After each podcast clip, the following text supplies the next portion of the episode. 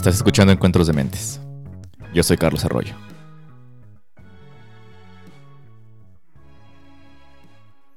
Queridos y queridas oyentes de Encuentros de Mentes, muchas gracias por sintonizar un episodio más y en particular este, que es el último episodio de este año de locura.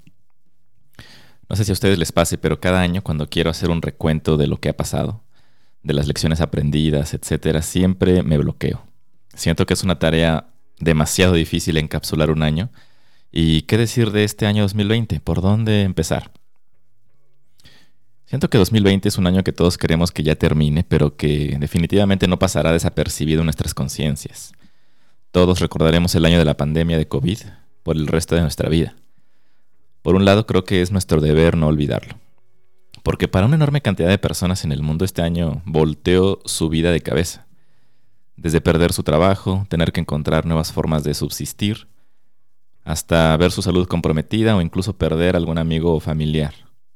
No hay duda de que este ha sido un año de mucho estrés y muchas pérdidas. Pérdidas de oportunidades laborales, viajes, planes a futuro, incluso relaciones y por supuesto pérdida de muchas vidas.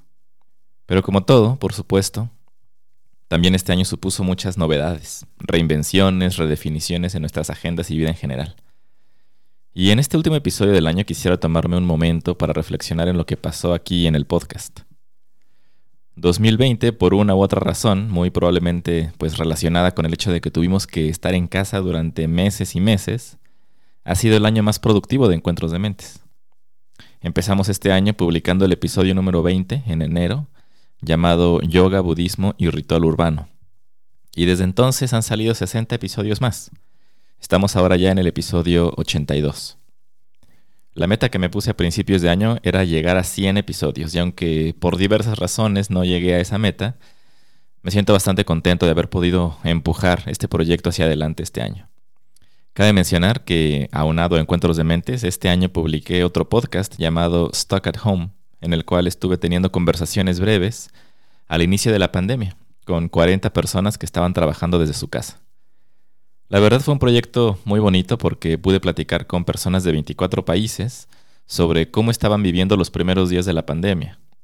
Fue un trabajo arduo porque fueron 40 episodios en 40 días, uno diario. Y este podcast queda como una documentación de qué estábamos pensando por ahí de abril, mayo, respecto a lo que nos deparaba el resto del año. Y ahora que estoy diciendo esto, me doy cuenta de que con los 60 episodios de Encuentros de Mentes, más los 40 de Stock at Home, realmente sí publiqué 100 episodios, así que bueno, hay que celebrarse un poco los logros propios.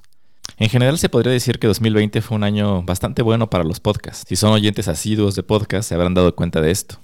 Hubo un interés enorme en los podcasts en español sobre todo. Recuerdo que apenas hace un par de años había que explicarle a la gente qué era un podcast, cómo se pronunciaba, y ahora todos parecen tener uno, lo cual me parece excelente. El podcast es el nuevo blog, dicen por ahí.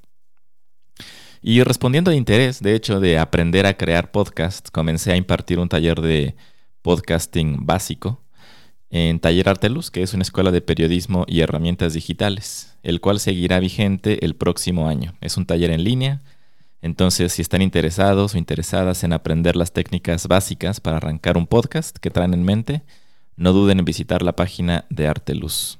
Por supuesto, todos los links estarán en las notas del episodio. Y aprovechando que estamos en modo de recuento y de entender cuáles fueron las lecciones del año, quisiera compartir con ustedes tres lecciones que aprendí este año produciendo 100 episodios de podcast. La primera lección es, no lo pienses tanto, no necesitas el permiso de nadie, empieza ya. Y esta es una lección que me tengo que recordar a mí mismo casi diario. Y es particularmente pertinente cuando me siento incapaz de hacer algo, como tal vez contactar a cierta persona para invitarla al podcast o sentirme poco preparado para tener una conversación con alguien, o no saber cómo editar una historia de audio, no tener idea de cómo hacer un documental en audio o en video, en fin, muchísimas cosas. A ver, por supuesto es necesario aprender ciertas técnicas y teoría para arrancar un proyecto, para hacer algo en específico, dependiendo de lo que se trate. Pero en mi caso particular siempre he tenido esta costumbre de que después de haber estudiado, leído, investigado, me, inscribí a cursos, saqué un diploma, estoy acostumbrado a que me digan, estás listo, ve, haz lo que quieres hacer. Y supongo que hay muchos como yo, que creen necesitar la bendición de alguien para empezar a trabajar en lo que siempre han querido hacer. Entonces la lección que aprendí este año es que no siempre se necesita esa bendición. Es posible aprender haciendo. Es más, yo creo que ahora esa es la mejor forma de aprender. Ya me extendí un poco aquí en la primera lección, pero vale la pena hacer la aclaración que, por supuesto que no estoy hablando de asuntos para los cuales los estudios formales son indispensables. Médico, psicólogo, cirujano, etc. Para esas cosas, por supuesto que es necesario saber si uno ya está listo para empezar siquiera, porque impacta directamente en la vida de otras personas. Pero para proyectos creativos, para aprender a editar audio, para aprender a escribir cuentos, hacer videos, aprender un idioma, aprender un instrumento musical, crear un podcast, para esas cosas la mejor forma de aprender es haciendo, equivocándonos. Así que esa es la lección, empieza ya. Esto es lo más difícil. Lección número 2.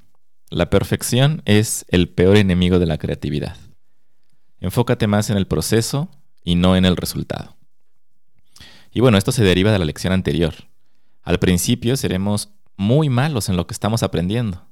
Y ahí está la principal lección de tener una mentalidad de aprendizaje continuo hay que estar dispuestos a ser novatos de nuevo, a ver la gran diferencia que hay entre nosotros y los mejores en ese ámbito. Todos empiezan por ahí, siendo malos en lo que quieren hacer. Y esperarnos a que las cosas salgan perfectas para empezar a publicar es el peor error en el viaje del aprendizaje creativo. Si cambiamos nuestro enfoque a poner atención en el proceso más que en el resultado, con suficientes repeticiones el proceso irá mejorando y el resultado por sí solo mejorará también. La palabra clave aquí es proceso, proceso, proceso. Olvidémonos ya de la perfección de una vez. Y la lección número 3 aquí es no se trata de los números. Y esta es una lección que cuesta mucho trabajo aprender, especialmente ahora que todo se puede medir, las métricas les llaman, y se puede convertir en el distractor más grande de lo que realmente importa.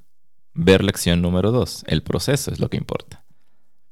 Además, suele ser muy destructivo empezar a comparar número de seguidores, número de descargas, número de episodios con otros podcasts u otros proyectos, a tal punto que pudiera desanimarnos y hacernos desistir de nuestros planes, porque no somos tan exitosos ni tan populares como los demás. Esta es una trampa.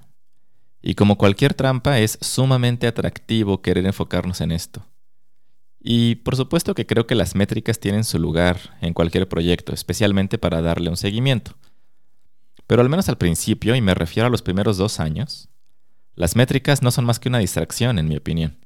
En lo que necesitamos enfocarnos los primeros dos, incluso tres años de un proyecto es encontrar el flujo, la identidad y el tipo de contenido. Créanme que es muy fácil engancharse con los números y pensar que somos un fracaso.